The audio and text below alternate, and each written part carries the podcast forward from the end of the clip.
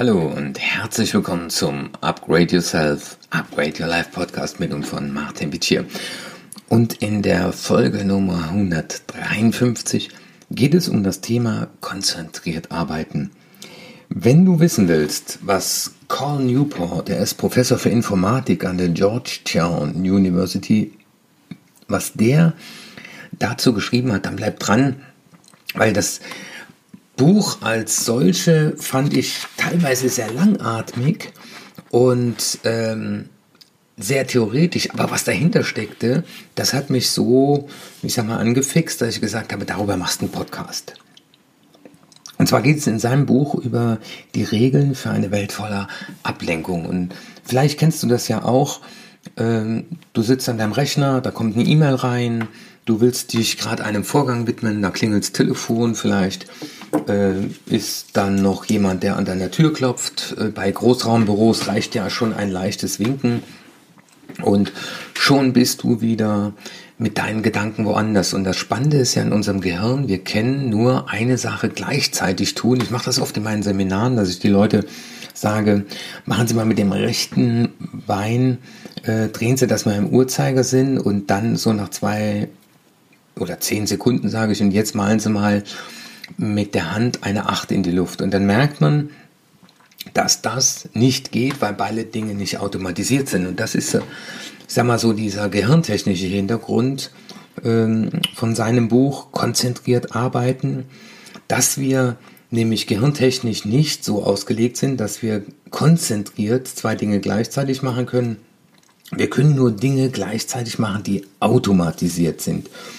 Und er unterscheidet in seinem Buch Deep Work und Shallow Work. Und Shallow Work ist uns allen vertraut lässt sich letztendlich ganz leicht erklären. Es ist nämlich der Modus, in dem wir uns die meiste Zeit des Arbeitsalltags leider befinden. Wir tun nämlich mehrere Dinge gleichzeitig. Und ich werde dich müde, immer wieder darauf hinzuweisen, lasst das Multitasking. Wir wechseln in kurzen Abständen und mitunter auch grundlos zwischen verschiedenen Tätigkeiten hin und her. Und oft ist es, dass irgendwas blinkt äh, irgendeine Meldung da ist, die uns zeigt, da ist wieder ein neuer Post. Und ich sehe das eben bei den Leuten, die soziale Medien extrem nutzen, die auch eine Hinweisfunktion haben. Und da ist nochmal was in äh, Live Online oder Focus Online. Und äh, ich beobachte es immer mehr, dass man mit Leuten am Tisch sitzt und dann gucken die wieder so auf ihr Handy und, und, und gehen so nach vorne. Und dann kommt immer so, ja, ich gucke nur mal kurz. Ja. Und die Frage ist halt, was ist besser? Ist das, ne, wie mancher Student mir auch schon zugerufen hat, äh, hat gesagt, wissen Sie, Herr Wittier, äh, das ist unsere Generation, wir sind so, wir können das. Nur gehirntechnisch haben wir uns in den letzten 7000 Jahren nicht großartig verändert. Da frage ich mich, woher können wir das? Ich bezweifle, dass wir etwas können. Ähm, und die andere Frage ist, ist das jetzt altmodisch zu sagen, wir sollten uns konzentrieren, aber dieses Deep Work ist zwar anstrengend, weil wir fokussieren uns auf eine Sache, wir schalten all das andere aus, aber ich weiß nicht, wie es dir geht, ähm, wie deine Erfahrung ist, wenn du mal, oft ist es ja, weil man irgendwas dringend abgeben muss, mal alles andere ausschaltet, man sagt, ich habe jetzt keine Zeit, ich muss mich jetzt um diese Sache kümmern. Ja? Und wie produktiv man dann ist. Und dann schafft man wirklich was und man verbessert damit auch seine Fähigkeiten, nämlich Dinge auf den Punkt zu bringen, fertig zu machen und auch dieses Glücksgefühl danach. Und äh, der Autor findet dieses Deep Work sehr gut. Ich übrigens auch. deswegen habe ich auch äh, es zum Anlass genommen, darüber nochmal hier in dieser Folge, in dieser Episode zu sprechen, weil ich glaube, dass zwei Dinge in Zukunft wichtig werden. Gerald Hüther sagte das in einem Vortrag. Einmal das Thema Potenzialentfaltung und das andere ist Selbstorganisation. Und es wird immer wichtiger und mir erklären das immer mehr Leute. Ähm, ich bin so getrieben, ich funktioniere nur noch dieses Abschalten und sagen, okay, ich kümmere mich jetzt die nächste halbe Stunde nur um diese Sache oder die nächsten zwei Stunden oder ich mache das so lange, bis das fertig ist. Und dann schalte ich mein Handy ab. Ich mache das auch oft. Manchmal vergesse ich es wieder anzuschalten. Aber äh, lieber das als umgekehrt. Und das Schöne ist, man kann Deep Work lernen, also konzentriert zu arbeiten, äh, kann man lernen. Und das Spannende ist ja, dass wir rein körperlich gesehen zwar in Bruchteilen von Sekunden zwischen einzelnen Aufgabentypen hin und her wechseln können, aber das Aufmerksamkeitslevel, also man spricht auch vom Aufmerksamkeitsrückstand, bleibt man unterbewusst noch bei der alten Sache und deswegen sage ich auch oft in Meetings oder bei Telefonaten, lasst die Leute ankommen die müssen sich erstmal von dem Alten verabschieden, die müssen das abschließen im Gehirn. Und ich sage auch manchmal, führen Sie lieber noch ein Telefonat, um etwas zu klären, bevor Sie dann ähm, jetzt hier einsteigen. Weil das ist fürs Gehirn noch offen. Und wer zwischen diesen Aufgaben hin und her wechselt, das ruhe ich auch zu, ist niemals richtig konzentriert. Weil er braucht erstmal eine Zeit, und äh, man spricht ja auch im, im Zeitmanagement von dem Sägeblatt-Effekt. Ne? Die Säge, man wird gestört, rausgerissen, dann zieht es wieder nach oben und dann braucht man teilweise wieder, je nachdem, wenn man auch an einer Excel-Tabelle gearbeitet hat, bis zu fünf Minuten, bis man wieder an dem Punkt war oder ist, wo man vorher war und sagt, ah ja, stimmt, da geht's weiter. Das ist ja so eigentlich, als müsste man die Hirngänge nochmal äh, wieder zurückgehen in dem Labyrinth. Und das Schöne ist ja, wenn man etwas tut, dann übt man das auch und wird in dem Bereich besser. Die Frage ist natürlich, wenn man Shallow Work übt, äh, dann wird man darin in der Tat auch besser. Ja, und das gilt natürlich für Wissensarbeiter. McKinsey hat da mal eine Studie gemacht und äh, die haben festgestellt, dass allein 60 Prozent der Zeit eines durchschnittlichen Wissensarbeiters für die oberflächliche Kommunikation drauf geht. Also diese konzentrierte Kommunikation. Ich sage mal, äh, das beste Beispiel ist immer der Tag vom Urlaub, weil da hat man keine Zeit, da will man noch Dinge zu Ende machen, da will man noch Sachen übergeben und dann sind die Gespräche auf einmal kürzer und das ist ganz spannend. Und ich merke das auch, ähm, dass auch Leute, mit denen ich telefoniere, die dann sagen, ah, ich habe mich mal zurückgezogen und ich kenne auch ein großes äh, Büro äh, einer großen Firma, einer Immobilienfirma in Frankfurt, die haben auch extra so Telefonierkabinen eingerichtet, die schalldicht sind, wo sich die Leute dann mal ähm, zurückziehen können. Und dieses Thema auch, was ich auch noch beleuchten will, ist dieses ständig erreichbar sein. Das Häkchen äh, ist blau, du hast es gesehen, also du musst sofort antworten. Also das heißt, früher kam die Post um elf und dann wieder am nächsten Tag und wir hatten irgendwo ein Telefon im Wohnzimmer oder im Flur stehen. Und mittlerweile, glaube ich, fühlt sich für viele super gut an oder vielleicht auch sogar so, so ein unbewusster Zwang, ich muss sofort und schnell antworten. Und das ist natürlich kontraproduktiv gegen das Thema Produktivität. Und dahinter steckt ja auch so ein bisschen diese Aussage, wer nicht erkennbar beschäftigt ist, gilt als unproduktiv und das ist ja schon lange her, aber wir hatten bei der Polizei, das nannte einer mal eine Laufmappe, da hat er einfach eine Mappe unter den Arm genommen und ist dann durch die Büros gegangen und bei der Mappe war nichts drin, aber er sah beschäftigt aus. Und das Spannende ist ja jetzt, wenn man sich mit dem Thema beschäftigt, ne, Shallow Work, Deep Work, was soll man denn jetzt machen? Äh, wo bleibt denn die Entspannung?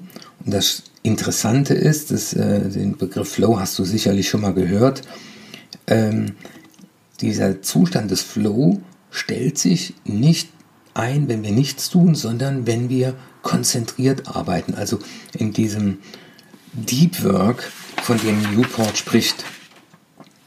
Und deswegen heißt es auch bei im Buch einmal, ein fokussiertes Leben ist ein gutes Leben. Und bei mir hier beim Schreibtisch hängt das Wort Fokus ganz groß. Und ja, in dem Buch ist ganz spannend. In der ersten Hälfte erzählt er erstmal äh, von all diesen Dingen, von Deep und Shallow Work. Und dann ähm, sagt er, wie kann man das jetzt denn am besten machen in Teil 2? Und er geht zum Beispiel hin und, und teilt sich den Tag über in 30 Minuten Rationen auf und sagt, da legt er fest, was er erreichen, was er tun will, konzentriert, ohne Störung. Und dahinter liegt dann oft nochmal so 30 Minuten, wo er sagt, jetzt kann ich telefonieren, jetzt kann ich äh, mich um die Erreichbarkeit kümmern. Und du kennst das sicherlich auch, du nimmst dir dann vor, jemanden zu erreichen, dann ist der in der Besprechung. Und ähm, wenn man sich dann wieder ne, äh, irgendwo auf den Schreibtisch legt, aber ständig irgendwo Leuten hinterher telefoniert, äh, ist man nie in der konzentrierten Arbeit. Und deswegen ist seine Regel Nummer eins, es sind insgesamt vier Regeln, konzentriert arbeiten, ja, so heißt auch das Buch. Ähm, das heißt, er schlägt vor, sich mal die Frage zu stellen, wo kann ich am besten arbeiten? Wie lange kann ich am Stück arbeiten? Wie lange sollten die Pausen sein? Und wie kann ich das konzentrierte Arbeiten unterstützen? Also für sich selber mal so ein, so ein Turnus. Also ich habe bei mir so festgestellt, eine Dreiviertelstunde äh, dann ist ganz gut, wenn ich mal irgendeinen kurzen Break habe und dann, dann kann ich wieder weiterarbeiten. Und was natürlich hier ganz spannend ist fürs Gehirn, jede Art von Entscheidung, auch die Entscheidung konzentriert zu arbeiten, kostet Willenskraft. Und wenn wir Rituale haben, die das konzentrierte Arbeiten unterstützen, zum Beispiel ich stelle mein Handy auf, bei mir ist es oft eine Tasse schwarzen Tee und ich mache mein Räucherstäbchen an. Und machen mir dann so leise Entspannungsmusik. Und da weiß auch meine Familie, jetzt ist er in Ruhe am Arbeiten, jetzt sollten wir ihn nicht stören. Und diese Rituale helfen mir, um dann da auch drin zu bleiben. Also ich nutze da alle Sinne und liebe eben diese, diese Räucherstäbchen. Und deswegen rufe ich zu, probier mal eine Weile selber aus, bis du so ein gutes Ritual gefunden hast, um äh, in dieses Deep Work einzusteigen. Also was für ein Ritual, das wäre so eine Frage jetzt hier, willst du in Zukunft mal installieren, dass du sagst, damit beginne ich mein Deep Work. Also bei mir ist es in der Tat Handy ausschalten, Tasse Tee und Räucherstäbchen und ruhige Musik. Kaffee Denmark kann ich dir nur empfehlen. Ja, die, die Regel Nummer zwei, die er äh, zuruft, hat mich am Anfang erst etwas irritiert, aber die Überschrift Willkommen Langweile. Also die Fähigkeit zu konzentrierten Arbeiten ist wie ein Muskel, der trainiert werden muss, Schreiber.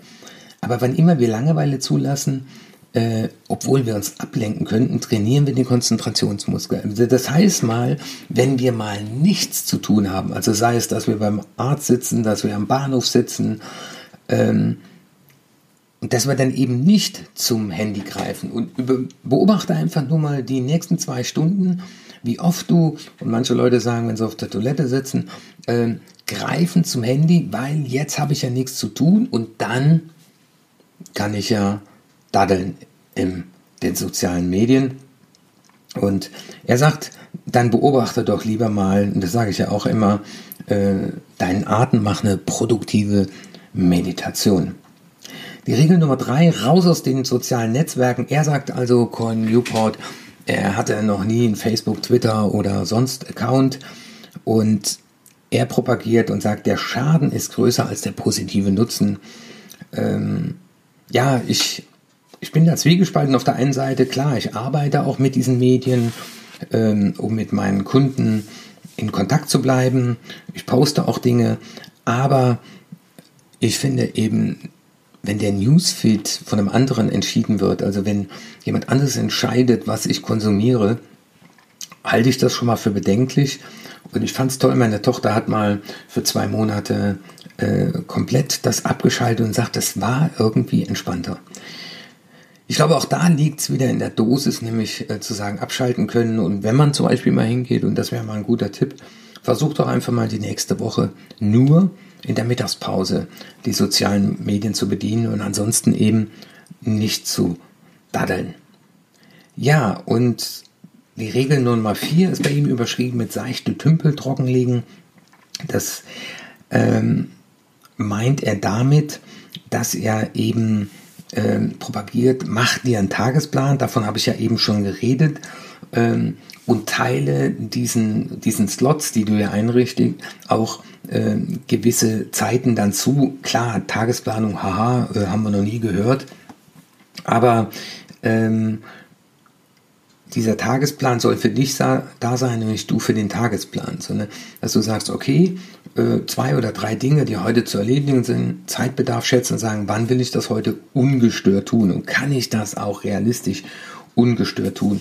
Da sind wir auch schon bei dem Thema äh, des Shutdowns, Covid, Homeoffice, Homeschooling. Es wird immer herausfordernder, weil die Familie kriegt natürlich auch mit, äh, sagt, ja, der Papa ist ja zu Hause und hier, komm mal, ich war einkaufen, äh, der Postbote kommt, whatever. Und da habe ich auch gemerkt, äh, dass es eben ganz gut ist, dort gewisse Regeln einzuführen, indem man eben nicht erreichbar ist. Ja, und das wäre auch die Frage der Umgang mit den E-Mails, nämlich zu sagen, okay, ich mache das nicht ständig und wenn eine E-Mail reinkommt, will ich die sofort beantworten, sondern auch dafür wieder Zeit, Slots sich zu wählen. Ja, die, die Frage der Konzentration, würde ich auch, auch sagen, geht oft in dieses Thema Kommunikation. Also auch bei Telefonaten, gerade jetzt hier so Homeoffice, sich immer die Frage zu stellen, beantworte ich dabei noch ein paar Mails, mache ich noch was anderes? Ich merke das auch bei meinen Vorlesungen. Immer wieder merkt man, die Leute machen nebenbei noch was anderes. Das ist schade, es hat was mit Wertschätzung zu tun, aber du tust dir auch einen Gefallen. Und deswegen überlege einfach mal bei den nächsten fünf Telefonaten, die jetzt auf dich zukommen, dass du vielleicht beim Telefonieren, nicht wenn du im Auto bist, mal die Augen schließt und dir einfach die Frage stellst, wie mag es dem gehen, wenn er gerade so spricht?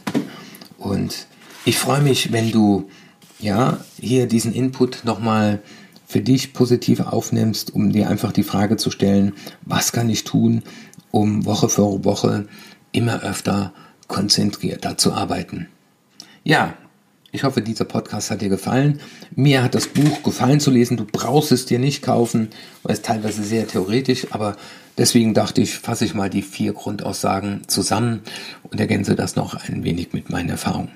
Ich wünsche dir eine schöne Woche und dann freue ich mich, wenn wir uns am nächsten Mittwoch wiederhören, wenn es wieder heißt, das ist der Upgrade Yourself, Upgrade Your Life Podcast mit und von Martin Vicia. Ciao.